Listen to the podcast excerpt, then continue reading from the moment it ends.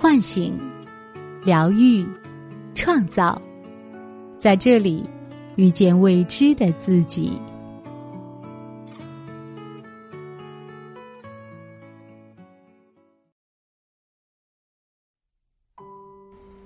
大家好，这里是张德芬空间，我是主播阮阳。此时此刻，我和你在一起。今天要跟大家分享的主题是：为什么不要轻易试探一段关系？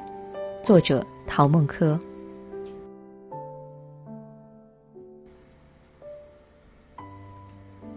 人人都知道，在关系中试探是一个危险的举动，可恋爱、婚姻当中的男男女女还是会忍不住想要、渴望去窥探对方最隐秘的世界，渴望。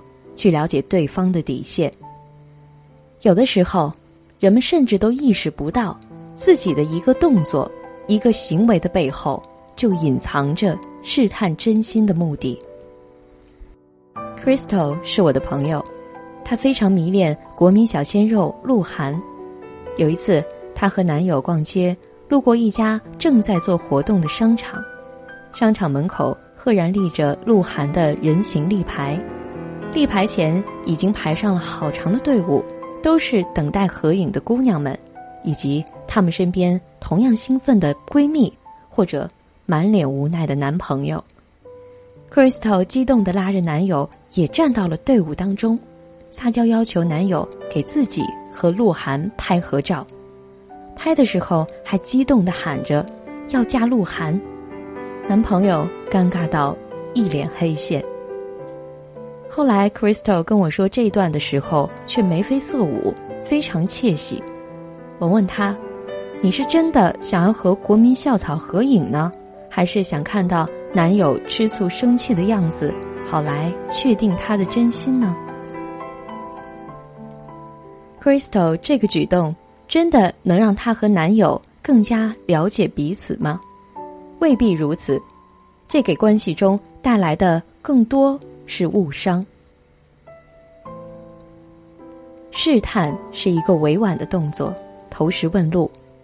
如果在一段关系当中，要通过不断的去试探对方，迂回曲折的去获得答案，那恐怕就失去了一段感情当中应有的真诚和坦荡。也许你会说，我只是像 Crystal 那样做一些小小的试探动作。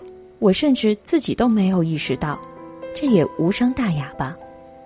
可是你别忘了，试探这个举动的出发点是迂回曲折的诉求答案，那这迂回曲折的过程就包含了各种各样的可能性，包括可能带来的误解。同时，当你去试探对方，你并不能获得你真正想要问的。那个问题的答案。举个最简单的例子，有一个被誉为千古难题的问题，回想在每一段关系中，女生会问男生：“如果我和你妈妈同时掉进水里，你会救谁？”这看似是一个落水救人的问题，而实际上，只是设置了一个情境，要去试探对方：“我和你妈谁重要？”可是。当这个问题变成“落水先救谁”时，你得到的只会是一些模棱两可的答案，比如“我妈会游泳，我爸会救我妈”，而试探者心中那个核心的问题并没有得到答案，甚至还会加重对方内心的疑虑，加深双方之间的隔阂。是什么动力驱使人们要彼此试探？玩这个危险的游戏呢？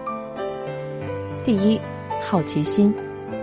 每个人都有好奇心，它意味着人们对一些事物表示出了特别注意的情绪，想要去探究不了解的事物。人和人并非透明，在我们所看见的皮囊之下，涌动着什么样的思绪和小九九，很少有人会表现出不屑一顾吧。好奇心。甚至还带着一些八卦之心，让人们迫不及待的想要知道别人的小秘密。他有没有什么事情瞒着我？他今天没和我在一起的时间，都去了哪里？第二，不信任。米娅是长期咨询的来访者。这一次，她在咨询当中谈起新恋情中的种种，脸上有着笑意，但却略带拘谨。他用一个“但是”将话锋一转。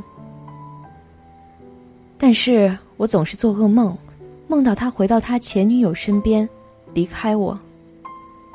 这样的梦境让米娅非常不安，但是她不敢去向对方倾诉，于是她想到的办法就是去翻看对方的手机，或者总说一些傻话，忍不住要去试探对方的真心。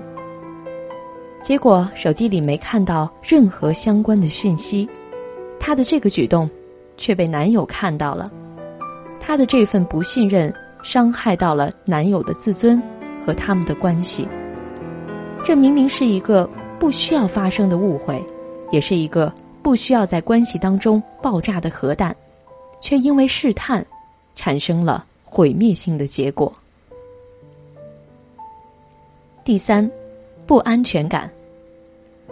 在我们想要知道对方小秘密，我们做着一些看似不信任关系的举动，在这些举动的背后，其实我们是填补关系当中的不确定性和自己内心的不安全感。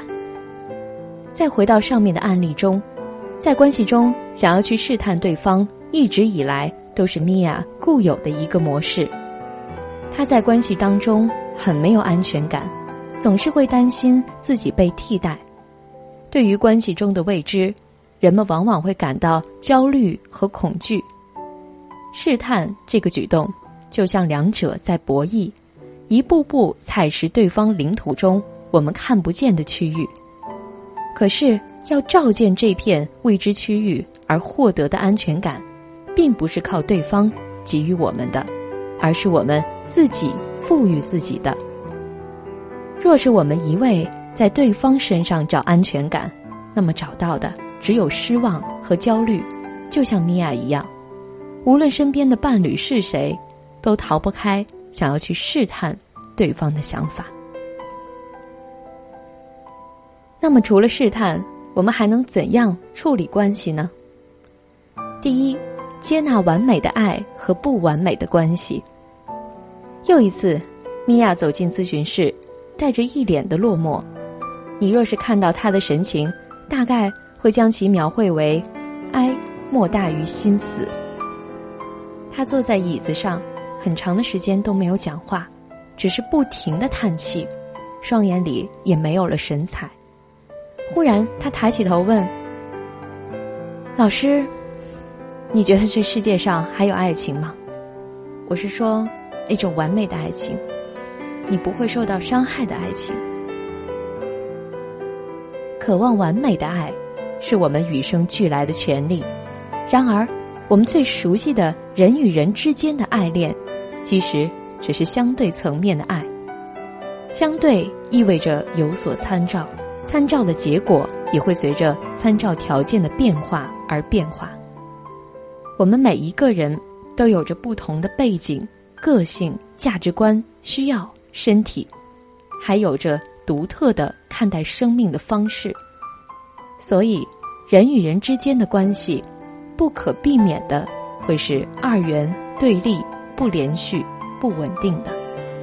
真正完美之爱，只可能从内心深处来，它安住在我们的天性之中，因此到关系中去寻找完美之爱，便是寻错了方向。人都有弱点和局限，贪图他人给予完美之爱，要么会因为求之不得而生怒气，要么会因为唯恐自己不被接纳而生怨气。第二，尊重是相爱的前提，我们要先彼此尊重，再彼此相爱。这份尊重是将关系中的双方都看作是独立。完整的个体来对待，因为一段真正成熟的关系是两个饱满的圆相遇，而产生的交集，并非两个半圆凑成了一个连体的圆。只有当关系中的双方各自拥有独立而且成熟的灵魂，相互尊重时，才能以成熟稳重的态度来对待这段关系。第三，给彼此留有适当的空间。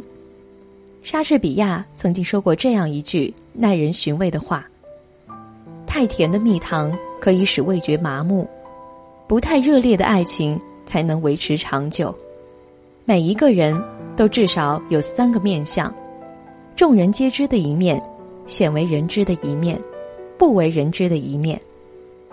在关系中留有适当的私人空间，就像是关系中的缓冲地带，可以避免。”正面的冲突，有余地逐渐去解决问题。遇到一段成熟稳定、相互保持的关系并不容易，试探的举动只会毁掉这个爱的容器。完美的爱是不假外求的，也不是试探能换来的。爱的主动权永远在我们自己手中。本节目由张德芬空间和喜马拉雅联合出品，更多精彩内容敬请关注张德芬空间。